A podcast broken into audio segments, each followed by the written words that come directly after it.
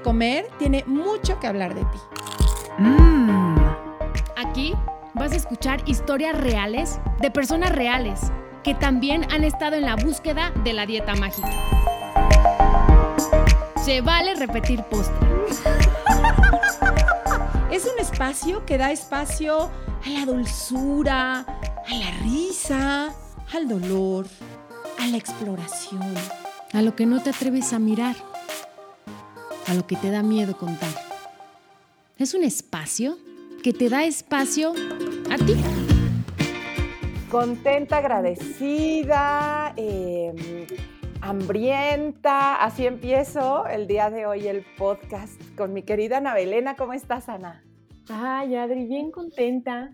Como tú dices, es, es un podcast que jamás imaginé que se fuera a convertir en esto, ¿no? En unas pláticas tan a gusto, que cada podcast aprendo cosas nuevas, que cada podcast que tenemos una invitada, de verdad me termino el podcast con el corazón muy contento y más en estas ocasiones cuando tenemos testimonios, eh, gente de nuestra tribu que se acerca, ¿no? A, querernos compartir su historia y pues es el, el, podcast del día de hoy. Exacto. Eh, les voy a leer el... Es que así nos llegan estos mensajes que nos llegan al corazón. Y dice, hola, soy súper fan de, de sus podcasts. Actualmente tengo un eh, TCA, pero así como los demás testimonios, tengo una historia detrás. Me encantaría que me tomen en cuenta si en algún momento buscan testimonios.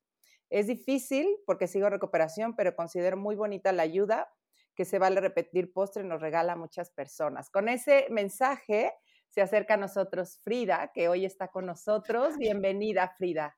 Bienvenida. Muchas gracias. Qué emoción estar aquí yo sí quiero reconocer que todos los testimonios, Adri, que se acercan a nosotros, son súper valientes. Porque yo, de contar ciertas cosas en el podcast que ya llevamos dos años, siempre que voy a contar algo, Adri, me pongo nerviosa, ¿no? Como, no siento el corazón palpitar y, ¿no? Empiezan como a sudar las manos. Y para, para mí es admirable que gente como Frida se acerque a nosotros para querernos abrir su corazón. Muchísimas gracias. Me gusta mucho su podcast. Qué lindo. Y me, antes de que empezaron estaba chismeando aquí Frida, eh, cómo nos había encontrado, pero me encantaría que nos, que nos, que nos platiques. A quien no oyó el chisme que traíamos tú y yo. Yo, yo no lo escuché, Adri. por eso le estamos ahora contando. Sí, pues en cuarentena me dio por querer hacer cosas nuevas. Yo creo que como a todos. Este, empecé a escuchar podcast y yo para eso ya detectaba que tenía como algún problema con la comida, como con la relación con la comida. Entonces me metí a buscar podcast de eso como para mm, más o menos orientarme de qué es lo que me estaba pasando. Y llegué con este podcast y pues no, me encantó. y sí me motivó como a, tomar varias acciones para ayudarme. Oye, ¿y cuál es... Em, eh, tu historia. ¿Qué, qué, ¿Qué estaba pasando en ese momento donde tú te empiezas a dar cuenta que tu relación con la comida quizá no es buena? ¿Qué, qué pasaba? ¿Qué estabas viviendo en esos momentos? Sí, bueno, este, yo llevo con un TCA, yo creo que no sé cuándo empezó, la verdad, estoy como, como confundida, pero yo sí le calculo como unos seis años. Entonces, cuando escuché el podcast, eh, ya llevaba rato, ya lleva como unos cinco años, yo creo, pero nunca detecté que fuera como un problema, no sé, no, no, me venía por la mente hasta que se empezó a ser como muy disfuncional en mi vida. Este, entonces no sé muy bien en qué fecha empezó todo, pero más o menos tengo como la historia que lo fue formando, mm. que yo me imagino. Sí. Y, este, y esa, porque tú nos ponías que justo querías contar esta historia detrás. Entonces, ¿cuál, es la historia que hoy nos quieres contar, Frida? Pues en mi familia yo nunca estuve como a dieta. Este, en mi familia somos seis en total. Tengo mis dos hermanas, un hermano chiquito y mis papás. Eh, todos en mi casa tienen una buena relación con la comida, este, pero mi mamá siempre estuvo a dieta todo el tiempo y desde que nací yo creo que yo la conocí así. Entonces, pues yo creía que era cosa de mamás. yo no quería crecer porque dije, no, hombre, pues en algún punto a mí me va a tocar tener que estar a dieta. Em, entonces, así fue pasando. Em, nunca tuvimos como una restricción en mi casa, hasta donde yo supiera. Eh, luego nació mi hermano y nació con conductas como de hiperactividad. Y fue cuando yo me empecé a dar cuenta que existía comida buena y mala, porque a él no le daban azúcar, ni le daban como dulces y así, que pues que pudiera denotar más lo que tenía. Entonces yo me yo empecé a clasificar más como que, ah, esto tiene azúcar, esto no, y antes pues yo ni en cuenta de eso. Pero ahí para todo mi alimentación seguía normal. Este, yo no lo cambié, yo seguía comiendo azúcar, todo. Este, en secundaria, mis hermanas y yo siempre fuimos las niñas que tenían como sus galletas integrales, sus frutas, o sea, para los lunches de la escuela. Eh, pero igual todo se bien, a mí siempre me ha gustado hacer ejercicio, pero yo creo que en secundaria todavía se consideraba como algo sano. Mm, luego entró a prepa, ya con, pues haciendo mucho ejercicio, hasta donde yo sé, creo que estaba bien todavía. Eh, tenía mi grupo de amigas y los fines de semana nos juntábamos y eh, hacer pijamadas, a comprar comida, comíamos, no sé, papas, pizza, lo que nosotras quisiéramos, muy libre. Este, y para eso, en el primer semestre de prepa, yo, yo le dije a una amiga, a una, a una de mis mejores amigas, de, bueno, pues si comemos un chorro y si estamos bien libres en la comida, ¿qué pasaría si no? O sea, este, pues no sé, yo me empecé a imaginar con apps y con... Entonces le, le dije a ella, y fue como un plan de dos, nos pusimos de acuerdo. Eh, pues no, las intenciones no eran malas, era únicamente comer saludable y, no sé, cambiar nuestro cuerpo. Em, y bueno, yo le dije a mi mamá, este, em, tengo una tía nutrióloga en ese momento, entonces me, me, metió con ella. Me dijo de que sí, no, qué padre. Pues ella estaba ya muy en ese rollo. Y, y pues ya ahí fue cuando empecé a entrarme a la cultura de la dieta. Este, empecé mi primer dieta. Eh, he escuchado varias veces que dicen que los TCAs siempre empiezan con la primer dieta. Siempre es cuando explota todo. Y yo creo que ahí fue cuando yo empecé mi primer dieta y era una dieta de las que dicen, no, es una dieta muy libre, muy, muy padre porque puedes comer de todo, pero ese comer de todo eran galletas marías. Ok, ok, esa era la libertad. Sí, galletas marías. O luego te dicen, puedes comer de todo solamente por porciones. ¿no? Todo en porciones, no como, puedes comer una pizza, pero un cuartito de rebanada, nada más. O puedes comer todo menos, ¿no? Y ahí viene ah, la lista de tres hojas. sí, aquí mi comer de todo eran galletas marías, eh, cajeta, una cucharadita, no sé. Era una dieta de las que son por porciones. Este, tú tenías un registro, el primero para ubicarte más o menos, y tú ibas tachando cuántas porciones llevabas. Mi dieta no era para bajar de peso, era más bien para marcarme, para tener músculo entonces tenía que comer mucho y a mí no me cabía. pero, o sea, yo, yo no tenía tanta hambre, pero, mm, o sea, no fue como una dieta restrictiva. Y, mm, pero yo como quiera me estaba obligando a comer porciones que yo no, tal vez en ese momento no se me antojaban, pero no sé, a veces yo me acuerdo que llegaba la noche y me faltaba proteína, entonces era hacerme una quesadilla con más jamón del normal para completarlo, no sé, ahí se empezaba como a, o sea, yo me empezaba a sentir muy rara de que tenía que comer obligatoriamente ya todo. Y este... Como, ponerle mm atención de la forma en la que antes no le ponías atención a la comida. Sí, sí, sí. Antes me llenaba y pues dejaba de comer. Ahora me llenaba y tenía que seguir cumpliendo las porciones. Porque si no, no iba a llegar a los objetivos, decían. Este, yo tenía como unos 16 años, más o menos para el contexto. Este, mm, fue la primera vez que me subí a una báscula con el objetivo de, pues, de cambiar el número. Yo no conocía mi peso. Em, entonces, en ese momento que me subí a la báscula, pues no sabía si estaba bien o mal, yo nada más sabía que quería menos. Este, empezó así la dieta, yo con mis amigas cuando nos seguíamos juntando, pero yo llevaba mi fruta eh, junto con mi amiga con la que habíamos hecho como el plan. Mi amiga no se metió con una nutrióloga, más bien seguía lo que yo hacía.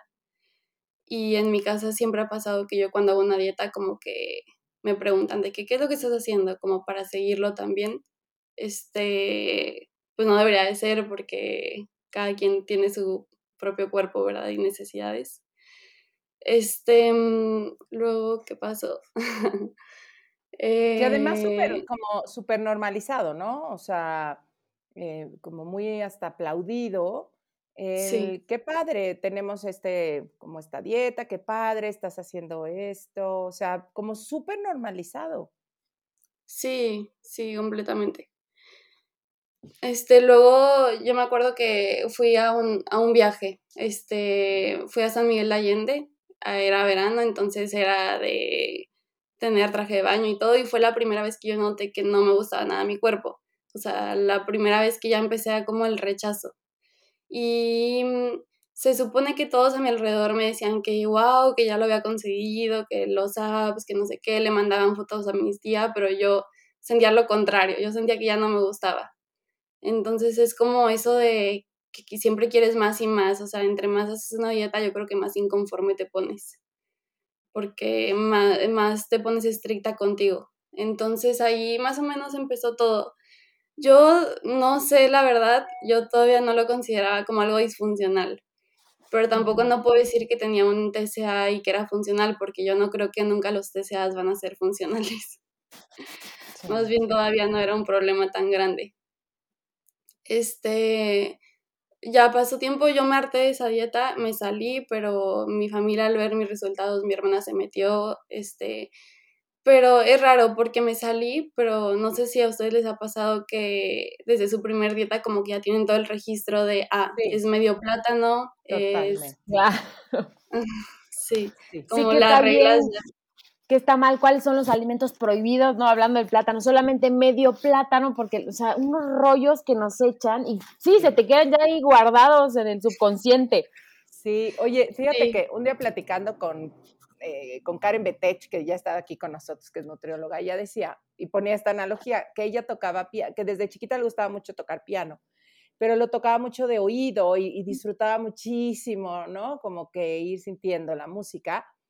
Y entonces la meten ya a clases de piano y me dijo, ya en vez de escuchar melodía, ya escuchaba notas, o sea, ya era como la, do, re. dijo, y dejé de oír la melodía para escuchar notas, me dijo, y con la comida me pasó igual, de estar, de solo disfrutarla, ya empecé solo a escuchar calorías, porciones, a ya ver la comida y en vez de verla como algo em, que, que, que, voy a disfrutar o no, ya tenía en mi mente todo este registro todo el tiempo, ¿no? De esto ya no es una manzana, esto es una porción de carbohidrato que tiene no sé cuántas calorías y así, que es, es bien fuerte, ¿no? sí, Sí, es como un registro mental Sí. que es muy difícil sacarlo. O Este, compensar, ¿no? Es como, sí, me voy a comer esto, pero mañana, ¿qué voy a hacer para quemarlo? Y entonces, ¿no? ¿Cuántas calorías? Y se vuelve algo horrible. En lugar de disfrutar el plato, ya estás pensando en mañana cómo lo vas a resolver. sí. Sí, de hecho, ya me voy a adelantar poquito con esto que voy a decir, pero una cosa que me dicen en recuperación es que es difícil porque es como si tú todo el tiempo escribieras con tu mano derecha y de repente alguien viniera y te dijera que escribes con la izquierda. Es algo que ya tienes tan automático, tan en registro, que es muy difícil como que cambiarlo. Sí. Y mm, yo creo que por eso es difícil la- como que recuperarte, como que te tienes que enseñar nuevas cosas.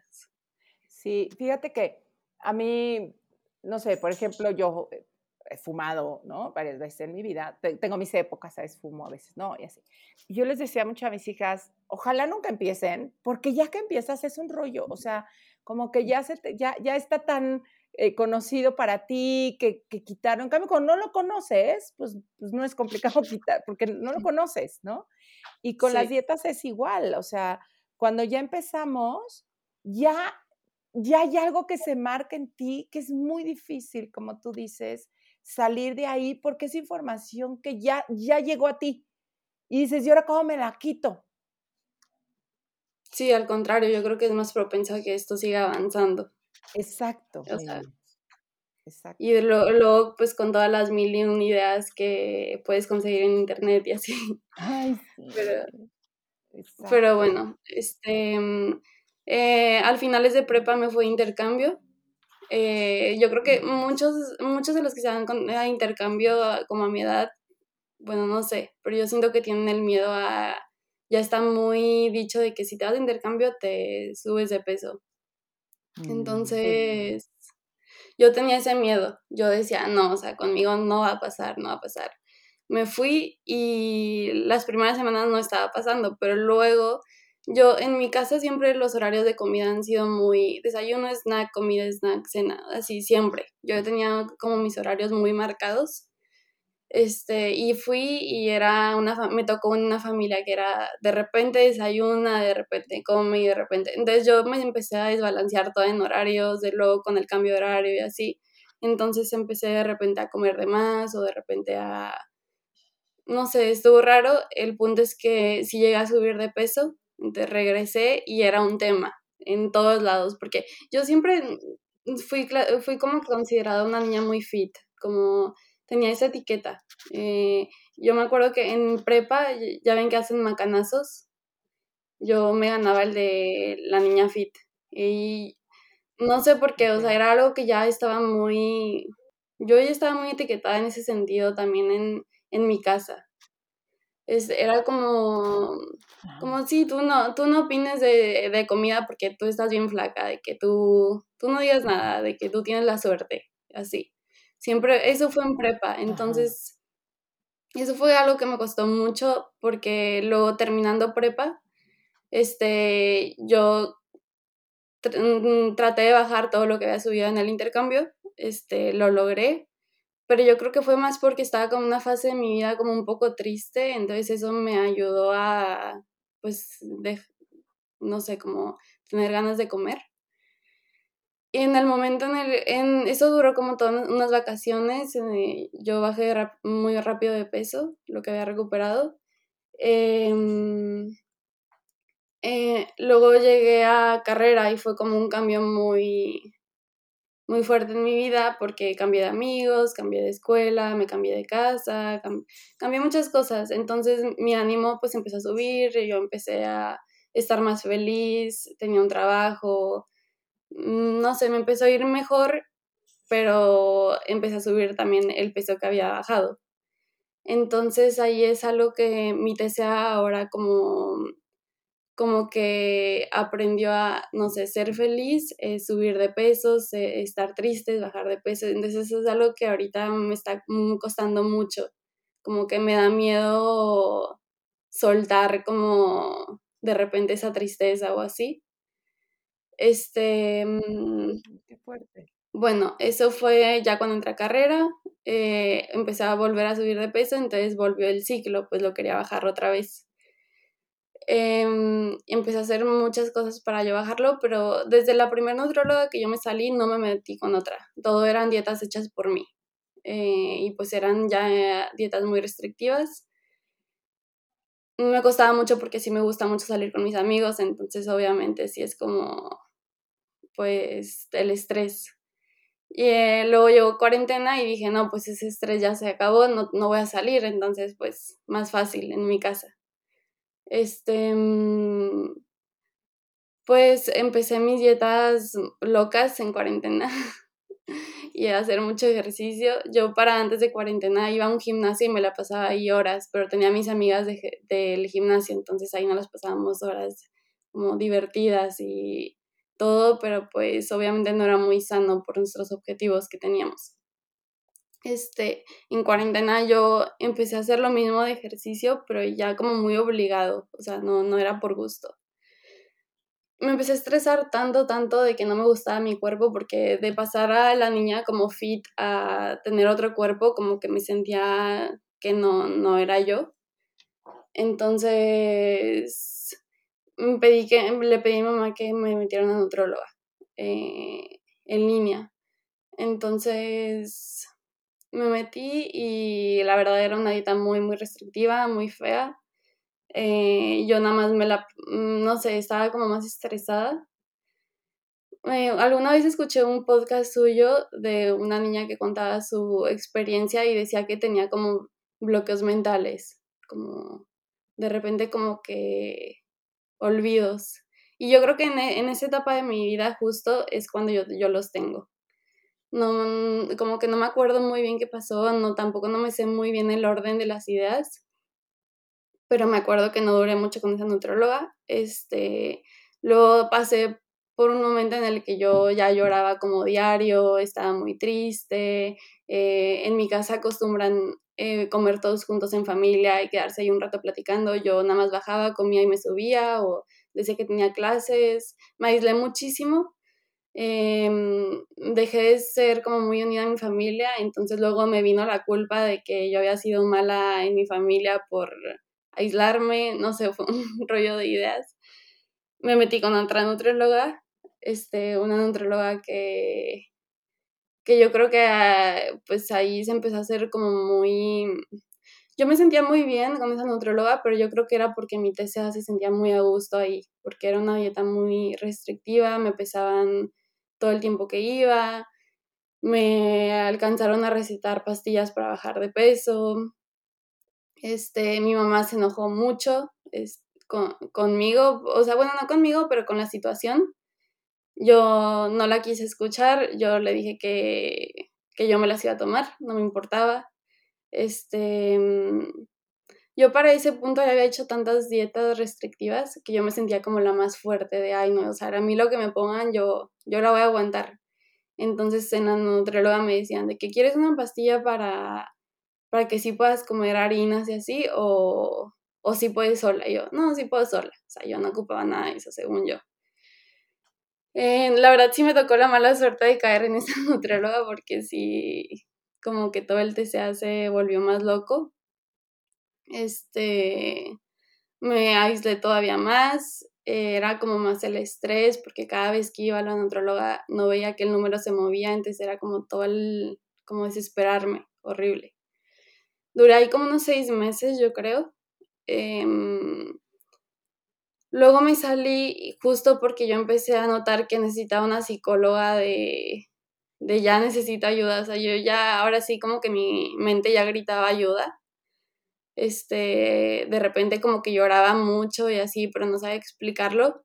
Entonces le dije a mis papás que me quería meter con una psicóloga Em, yo me metí a buscar como diferentes psicólogas en Instagram y llegué a una que era como especializada con ATCAs. Pero yo no le dije a mis papás, yo nada más le dije a mis papás que era una psicóloga, porque me daba mucha pena. O sea, en casa no, no, no se había hablado del tema, en, en, casa no, no se abría el que tú estabas pasando por esto, ni que, mm. ni que quizá tú tenías un trastorno. No, porque eran, son, eran cosas muy normalizadas porque mm, hace cuenta que yo sí, todos comían arroz, pon tú, y yo comía otra cosa, pero mi mamá comía como yo, entonces ahí estaba, como que nos fuimos aliando, este, mi mamá y yo comíamos igual y todos los demás comían normal. Entonces por eso nunca se detectó un problema porque yo creo que había ahí pues mi mamá y yo con un problema. Entonces, normalmente la que lo detecta yo creo que puede ser la mamá que está todo el tiempo contigo y nota que no comes bien, que pero aquí en este caso éramos las dos juntas. Entonces, no, nunca se habló de eso, pero yo empecé a notar que yo, o sea, si no, o sea, como que yo sola empecé a notar mi problema, de, porque era ya un tema como de aislarme mucho y así. Y me comparaba mucho con mis hermanos también, que mis hermanos sí comían como yo acostumbraba a comer. Entonces encontré a esta psicóloga, eh, le pregunté que cómo yo iba a saber si sí en realidad tenía un problema de alimentación o si me estaba haciendo de ideas y me dijo, no, pues la psicóloga que te metas, eh, o sea, si no detecta que tengas un problema con la comida, pues te va a direccionar con otro psicólogo, no pasa nada. Entonces, bueno, pues me metí con ella y sí, resulta que sí tenía un TCA Eh, pero yo no le dije a mis papás, yo todo, según yo, todo iba a ser secreto, yo me iba a recuperar sola y cuando estuviera recuperada ya nadie se iba a enterar de mi problema. Era un plan mío. Mm, pero no, no lo logré. Este, cuando estaba en, la nutrióloga firmé como un papel de que yo era mayor de edad para que mis papás no se metieran. O sea, yo de verdad no quería ayuda de parte de nadie, estaba muy cerrada. Em, pero la psicóloga sí empezó a notar que mi problema era mucho y me dijo, te voy a tener que mandar con una nutrióloga de TCAs y decirle a tus papás lo que está pasando para no tenernos que ya brincar a un psiquiatra, de que vámonos como más poco a poco. Entonces, pues ni modo, mis papás tuvieron que saber, este, yo no creo que les haya sorprendido mucho, la verdad, porque si era como... ¿Ni a tu mamá? Mm, no sé. Porque, porque por lo que cuentas, tienen como las mismas, ¿no? La misma, los mismos hábitos, ¿no? Entonces, no sé si para, para tu mamá también fue como, ups, ¿no? Tal vez yo también tengo. Yo, yo me acuerdo que en ese momento. Algún tema con la comida. Ajá, en ese momento sí me dijo algo así como, capaz yo también estoy por algún, como mal camino. Pero ahorita, ahorita como que las cosas cambiaron. Ahorita como que el problema parece ser ah. más mío pero ese es un tema que yo traigo ahorita. Como que yo tengo que estar comiendo de todo y recuperándome, pero por otro lado veo como las conductas de mi mamá. Entonces es difícil. Este. Es difícil. Sí, bueno, en, cuando entré con la nutrióloga, digo, con la psicóloga de TCAs, me dijo que iban a hacer 20 sesiones, que su terapia eran 20 sesiones y te recuperabas. Y yo, ay, no, qué padre. Pero yo lo interpreté mal, o sea, eran 20 sesiones y pues tú luego, no sé, yo, yo me lo imagino así como un tratamiento mágico de 20 sesiones. Claro, y sales, ya, adiós. Sí. Sí, entonces cuando iba en la 18 yo estaba bien estresada porque yo me sentía todavía ahí en el TCA. Eh, y pero como que yo soy muy cuadrada o muy perfeccionista, no sé. Entonces hacía todo lo que me pidieran todo lo que me pidiera la, la, psicóloga lo hacía, hacía todo bien, entonces pues ella notó mejoría, pero en realidad mi mente es un rollo. como que sí lo hago, sí lo, sí lo hago, pero yo como quiera ahí tengo el problema en mi mente. Entonces me dio de alta, pero yo seguía como muy, muy mal, muy triste, muy, no sé, con muchas conductas compensatorias, ahí como que no sé, tal vez sí comía de todo, sí incluía alimentos, ya empezaba a incluir harinas y así, pero ahora con menos cantidad. O sea, como que me brincaba de un hábito a otro hábito.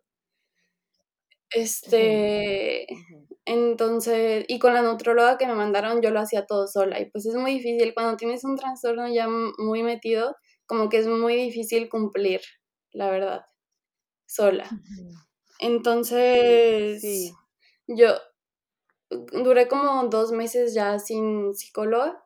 Sí me ayudó, o sea, tampoco no era la misma de antes, sí me ayudó, pero no creo que al 100% para nada. Entonces, yo creo que me dieron alta, de alta como antes de tiempo. Este, entonces le dije a mi mamá que ahora sí ocupaba ayuda, ahora sí me traté de abrir más, como que realmente sí ocupo ayuda, porque sí me sentía muy mal. Entonces me mandaron a una clínica aquí a ambulatoria, o sea, no de quedarte a dormir ni nada. Este, donde te mandan con una psicóloga, un, un es como un tratamiento ya más como todos en conjunto, incluyendo a tu familia. Integral. Sí. Entonces eso, pues me fue ayudando más, pero a la vez sí estaba todo el estrés porque en la, en la nutróloga piden como que alguien te esté asesorando, que alguien esté checando que sí comas todas sus porciones y así. Y ese alguien es mi mamá. Entonces era un conflicto que yo tenía de, yo estoy comiendo esto, pero no sé, me comparaba mucho. O sea, sí me tuvieron que decir de que, bueno, pues enfócate en tu proceso, no en lo de los demás. Entonces fue algo que yo me tuve que abrir mucho, pero sí me costó mucho como el yo comer las cantidades que me tocaban mientras veía restricción en mi familia y no sé, la verdad sí me estaba costando mucho. Eh, llevo ahorita sigo en ese tratamiento, eso sí es algo más actual. Este, el, desde el intercambio o desde la parte que yo me empecé a sentir más feliz hasta donde pedí ayuda a la psicóloga, lo resumí mucho porque por lo mismo como el bloqueo, pero eso fueron dos años. Eh, Entonces fueron dos años como, mm. yo creo que eso es lo peor, cuando tienes un TCA y no sabes que tienes un TCA. Yo creo que ahí es cuando te sientes peor. Sí, mm. y me conmueve mucho escuchar tu historia. Como tú decías, ahorita se puede resumir, lo puedes ir articulando en palabras, pero lo que pasa, o sea, todas estas vivencias, todos estos días em, de no, de ver confusión, me llama la atención cómo el, el trastorno va aislando y, yo creo que entre más te aísla, pues menos ves la posibilidad como de, de, salir, de volver a estar con el otro, como estabas con el otro, con tu familia.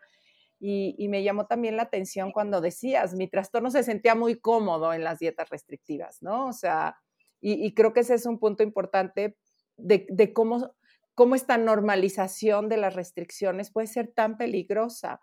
Porque sí, a lo mejor yo como te le digo, ay, qué buena paciente me llegó, porque mira, obedece todo, este, cumple las reglas y demás, y no estar viendo, no, no poder ver que está pasando algo ahí, o sea, que hay una conducta que te está poniendo en riesgo, porque además los trastornos ponen en riesgo la vida, ponen en riesgo, bueno, la salud y el equilibrio emocional, por supuesto, el equilibrio social, o sea, sí son un tema de riesgo altísimo.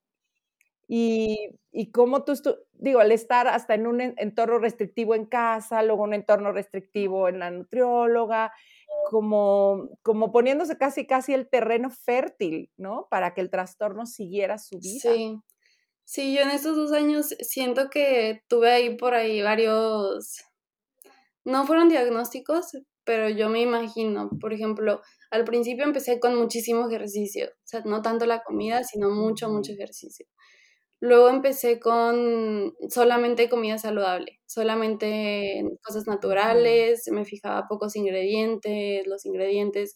Cada que comía algo, aunque fuera una fruta, buscaba los beneficios como para decir, bueno, pues mínimo tiene beneficios, no me tengo que sentir tan mal, pero no me fijaba en las calorías.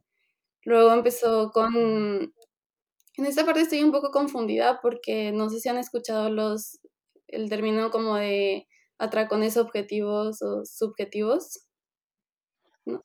No, no, platícanos, ¿eh? Bueno, no sé explicarlo yo muy bien, o sea, no soy experta, pero hay unos atracones donde tú los tienes, pero la cantidad de comida no es así como muchísima. O sea, los atracones normalmente todos saben que son como cantidades de comida muy altas en poco tiempo y con como una pérdida de control.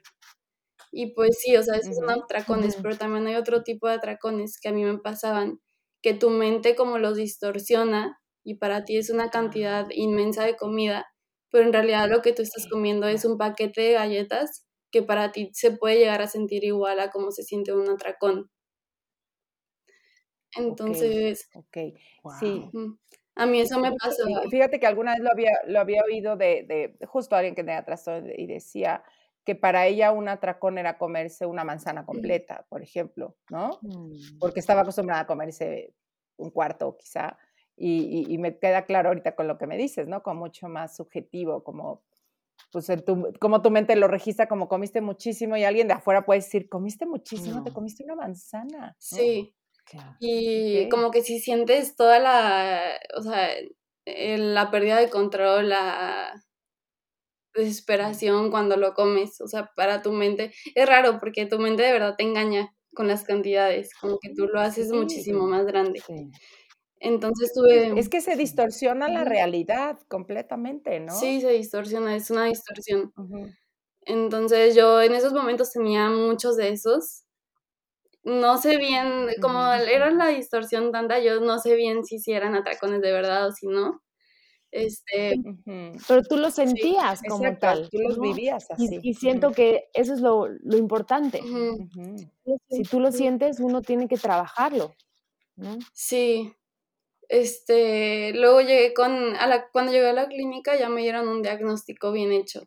Este, bueno, no bien hecho, pero es que con mi primera psicóloga no manejaba el decirte tu diagnóstico porque decía que te podías como encasillar, como que no tenía mucho sentido, sentido como decírtelo. Y a la clínica que llegué, ahí sí te decían lo que tenías y a mí me diagnosticaron anorexia atípica, este, como comportamientos obsesivos, por lo mismo, depresión y ansiedad. Este, y yo creo que todo por lo mismo el TCA. Entonces, al caer en ese diagnóstico, como que yo me fui inclinando la etiqueta de, del diagnóstico y dije, no, pues si tengo esto, pues lo tengo que hacer bien o lo tengo que, tengo que cumplir con el diagnóstico, como que sí me empezó a entrar como la presión de querer como que cuadrar ahí, entonces es raro porque en los momentos en los que yo me trato de recuperar, de repente caigo en el mismo, en el mismo TCA como para, no sé, o sea, como que no me puedo salir a veces. Y, y no sé, o sea, tienes tus picos, de repente sí sentirte más motivada y pero a veces como que no. es raro. Sí. Y es que justo ese, yo creo que es lo, hijo, lo complejo de los trastornos, ¿no? Que no son como un, mira, tienes esto, hacemos esto, tan, tan, sino que tiene una complejidad bárbara, como que se unen muchísimas cosas. Em, pues por eso lo, riesgosos que son, ¿no? Porque entra, yo digo, eh, me imagino por los em, testimonios que amorosamente nos vienen a dar aquí, que se vive como un, mundo interno muy, muy complejo, que te aleja mucho de la realidad, que como nos has mencionado te aísla, em, que tú misma no sabes bien a veces qué es lo que tienes, o sea, son bien complejos, por eso el riesgo, ¿no? O sea, por eso em, pues casi, casi este grito que hacemos nosotros de por favor, atento, focos rojos, eh, que como algo que pareciera tan inocente, como bueno, pues vamos a, como este pacto, ¿no? Que, empezaste a hacer quizá con, con tu amiga, pero también la información que empieza a llegar afuera, de mira, sería mejor si hicieras esto, que pareciera tan inocente, ¿cómo puede ir escalando y llega un momento en el que pierdes eh, como el control, ¿no? O sea, ya no puedes hacerlo sola, como era un poco tu idea, o sea, ve a dónde escala, donde ya pues tiene que haber una em, intervención desde la parte nutricional, psicológica, a veces psiquiátrica, o sea, familiar, involucra muchísimo. Sí, sí, la verdad sí es un tema, porque por ejemplo, cuando, no sé, si te toca ir al psiquiatra, eh, tu TCA se agarra de todo lo que no te puedas imaginar. Si te toca ir al psiquiatra y te recetan una medicina, hasta te metes internet de me va a subir de peso, porque también es un estrés, o sea, es como un estrés en cada una de las partes. Este, luego, no todos los que tienen TCA, según yo, tienen distorsiones, pero en mi caso sí tengo como distorsiones, por ejemplo, en el espejo o en eso que decía de las cantidades de comida y así. Entonces también es un tema porque, mm, porque a veces yo no creo que las distorsiones sean ciertas, pero sí están. Y luego, no sé, como que es, pues la estás viendo. Ya no sabes ni qué creer que es cierto, cómo te ven los demás. Luego, no sé, como que es bien extraño ahí todo de, pues, que será cierto y que no. Mm. Oye, y, y ahorita, eh, en, qué momento estás, cómo te sientes tú, en qué partes ya te sientes más fuerte. Pues yo creo que, o sea, en la recuperación te enseñan a distinguir la voz del TCA y la tuya, como que cuál es, cuál es la tuya, qué quieres tú y cuál es la del trastorno y a dónde te está llevando. Entonces yo creo que con eso mm, me puedo guiar más mira, no soy yo, este, no, culparme menos. Antes me culpaba mucho de mi problema, sentía que yo me lo había creado sola. También me culpaba mucho de haberme aislado con mi familia. Entonces es algo que ahorita ya tengo como, me siento más tranquila, ya puedo estar con mis amigos más tranquila, todo. Pero también a la vez sí tengo muchos, tal vez no conductas, este, por ejemplo, en mis partes de la alimentación, no tengo las conductas de restringirme, pero sí tengo como la mentalidad de restringirme. Entonces es como, ah, como si estuvieran dando contracorriente. Este, como no quiero soltarlo, pero ya lo solté. Entonces, este, pues ahorita sí estoy en un punto del tratamiento, yo creo que importante, no, no, no creo que ya vaya saliendo. Este, eh, la terapia pasada que tuve, como que ya me dijeron que van a considerar también lo de la clínica, de residencia, todo eso, entonces pues yo no quiero. entonces estoy tratando como de, de echarle más ganas, de motivarme más, pero pues a la vez pues ya dejarme ayudar, que yo creo que es algo que al, al principio yo no quería, yo lo quería hacer todo escondida, yo quería recuperarme sola y ahorita como que ya me estoy abriendo más a que pues todos necesitan ayuda en algún punto. Exacto.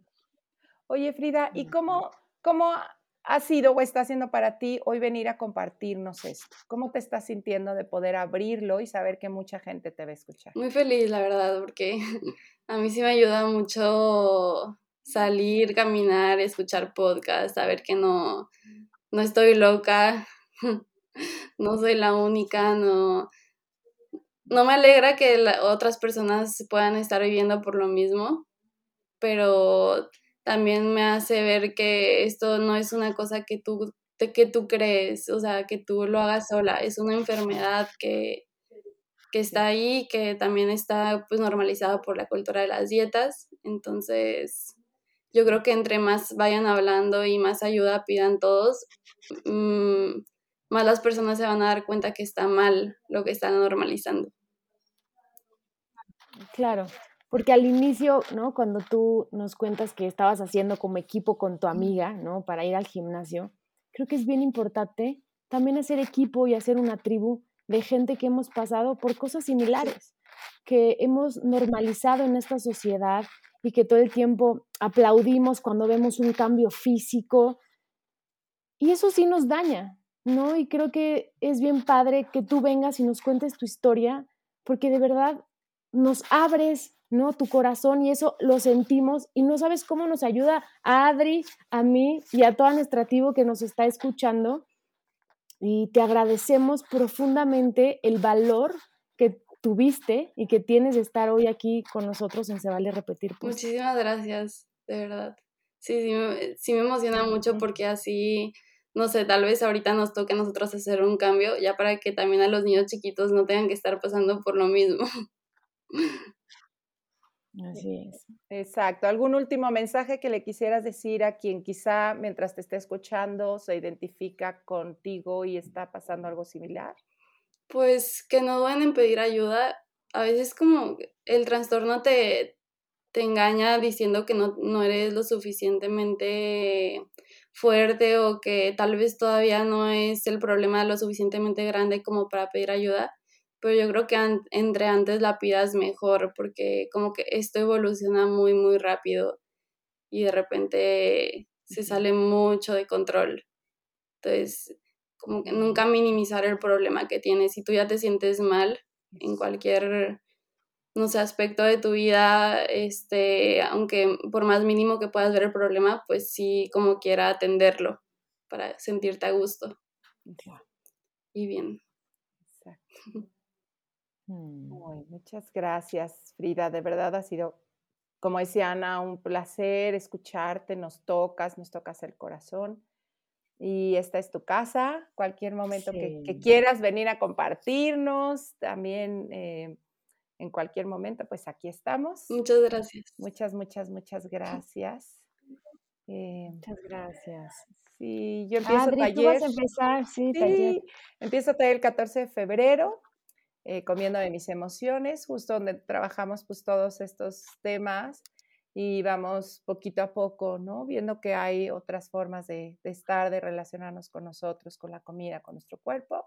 Así es que, pues ya saben, empezamos, estamos en línea, bueno, lo voy a dar en línea otra vez, y pueden buscarlo en arroba adriesteva en, en, Twitter o adriesteva R en Instagram o mandarme un WhatsApp 55 32 38 1755 o aquí en todas las redes de Se Vale Repetir Postre. Muchas gracias, Ana, por darme chance. No, ¿cuál, Adri? Pero a ver, platícanos un poquito más cuánto dura, dónde se ven, cada cuánto es la sesión. Nos vemos una vez a la semana en Zoom pero se transmite en Facebook. Entonces hay gente que le gusta entrar a Zoom y participar y demás, que se vuelve bien valioso, así como el testimonio de Frida. Cuando escuchamos la historia de alguien más, algo se mueve en nuestra historia, entonces es bien valioso, como a quienes entran a, hablar. Y hay gente que elige mejor nada más quedarse en Facebook y verlo. Eh, entonces todo creo que da posibilidades, ¿no? Hay gente que quiere participar, hay gente que no, pero que Tomás se nutre mucho de ver las participaciones del otro. Y entonces lo puede ver en Facebook, se quedan grabadas las sesiones, entonces tampoco es como que, ay, si no estuve en vivo ya me la perdí, sino que la pueden ver después. Y dura un año, nos vemos los lunes, todos los lunes a las 8 de la noche, 8 y cuarto, y pues ahí nos vamos acompañando en esto que tú también decías, lo importante, Ana, de tener una tribu, de tener un grupo de apoyo, y es también lo que pasa en los talleres, ¿no? Que, que vamos creando un grupo de contención de alguien que está pasando pues más o menos lo mismo que nosotros y que ya podemos hablarlo sin vergüenza porque estos temas de pronto nos generan vergüenza o, los hablamos como desde otro lugar, ¿no? Desde, ah, sí, yo todavía no estoy cuidando, o, ah, pero rara vez hablamos de, oye, no, yo me siento incómoda, o aquí te digo que, ay, claro, sí, hombre, a mí puedo comerme nada más mis claras, ¿no? Y llego a mi casa y me convulso y eso no lo cuento. Y entonces se abre un espacio donde podemos hablar sin vergüenza. Sí, yo hacía eso, Adri. yo sé, yo también. Es muy común. Exacto. padrísimo, Adri. Entonces, que te contacten para este gran taller. Exacto, pues muchas gracias. Yo me quedo muy, como con el, con el corazón muy tibio de escucharlas, de mm. compartir este espacio con ustedes. Muchísimas gracias. Frida, muchísimas gracias. Te mando un fuerte abrazo. Igual. Si te gustó el podcast, pasa la voz. Y no olvides suscribirte.